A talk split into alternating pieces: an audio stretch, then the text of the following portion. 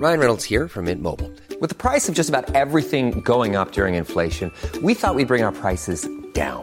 So to help us, we brought in a reverse auctioneer, which is apparently a thing. Mint Mobile unlimited premium wireless. Ready to get 30, 30, bit to get 30, bit to get 20, 20, 20, bit to get 20, 20, bit to get 15, 15, 15, 15 just 15 bucks a month. So, Give it a try at mintmobile.com slash switch. $45 upfront for three months plus taxes and fees. Promo rate for new customers for limited time. Unlimited more than 40 gigabytes per month. Slows. Full terms at mintmobile.com. As a person with a very deep voice, I'm hired all the time for advertising campaigns. But a deep voice doesn't sell B2B, and advertising on the wrong platform doesn't sell B2B either. That's why if you're a B2B marketer, you should use LinkedIn ads. LinkedIn has the targeting capabilities to help you reach the world's largest professional audience. That's right, over 70 million decision makers all in one place. All the big wigs, then medium wigs, also small wigs who are on the path to becoming big wigs.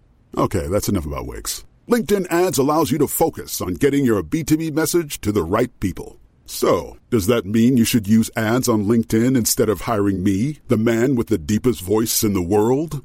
Yes. Yes, it does. Get started today and see why LinkedIn is the place to be to be. We'll even give you a $100 credit on your next campaign. Go to linkedin.com slash results to claim your credit. That's linkedin.com slash results.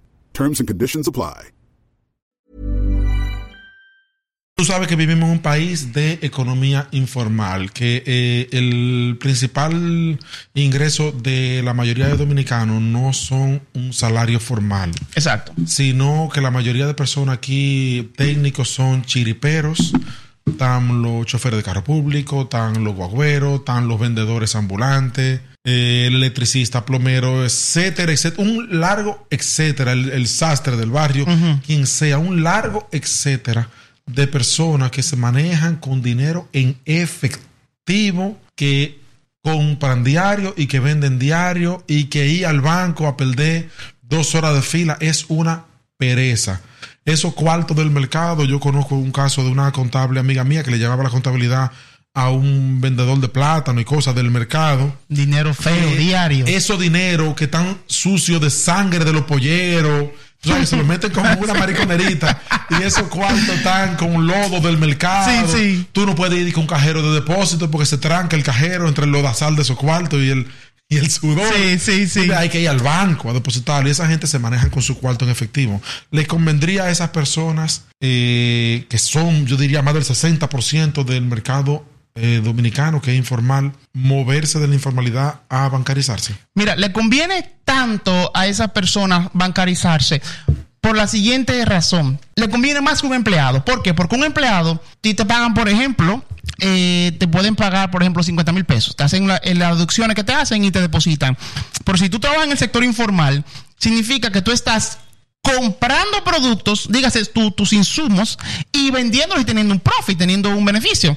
Entonces, en este caso, tú tienes el dinero de la compra y el dinero que tú recibes. Significa que tú, ¿cómo te lo pongo? Para a nivel de presentar información al banco, si tú ganas 15 mil pesos de los beneficios y tú depositas todos, o sea, todo lo que tú haces con la compra y todo, puede ser que tú promedies 48, porque estás depositando todo y el banco lo que está viendo los promedios de los depósitos. El banco no sabe que de esos 48 tú sacaste 33 y lo, lo compraste y tuviste un profit de 15 ese día, por ejemplo, o ese mes. Entonces, cuando tú depositas todo y lo pasas por el banco, hay una alta probabilidad de que el banco te dé producto como tú me indicas. Pero yo no me gano 15 y me está dando una tarjeta de 40, porque tú estás moviendo 48 mil pesos en el banco. Y y qué bueno sería que en el momento que tú, informal, que me escuchas, que en el momento que tú necesites una liquidez, que tú necesites dinero, tú no tengas que incurrir a bobolón del barrio.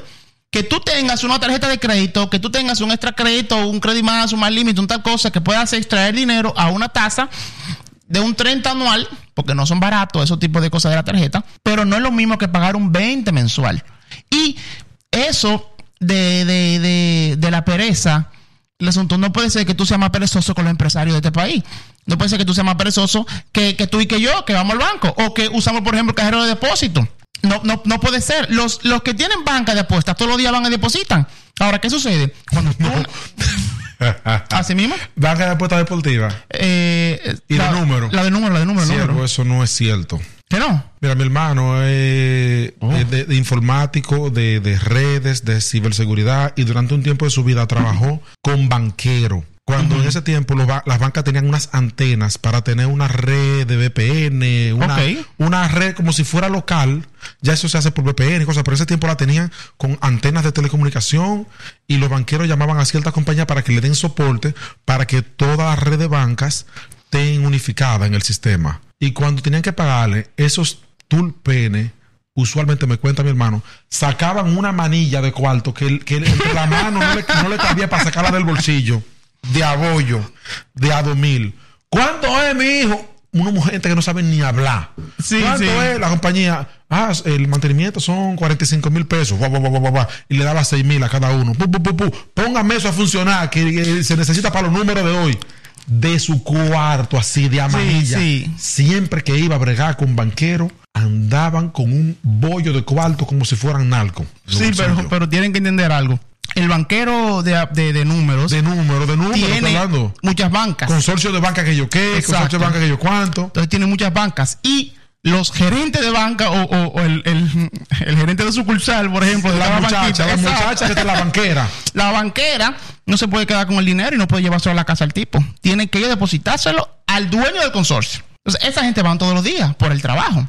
Entonces, si ellos lo hacen todos los días, ¿por qué tú no puedes todos los días? Lo que tú tienes que ver es lo siguiente.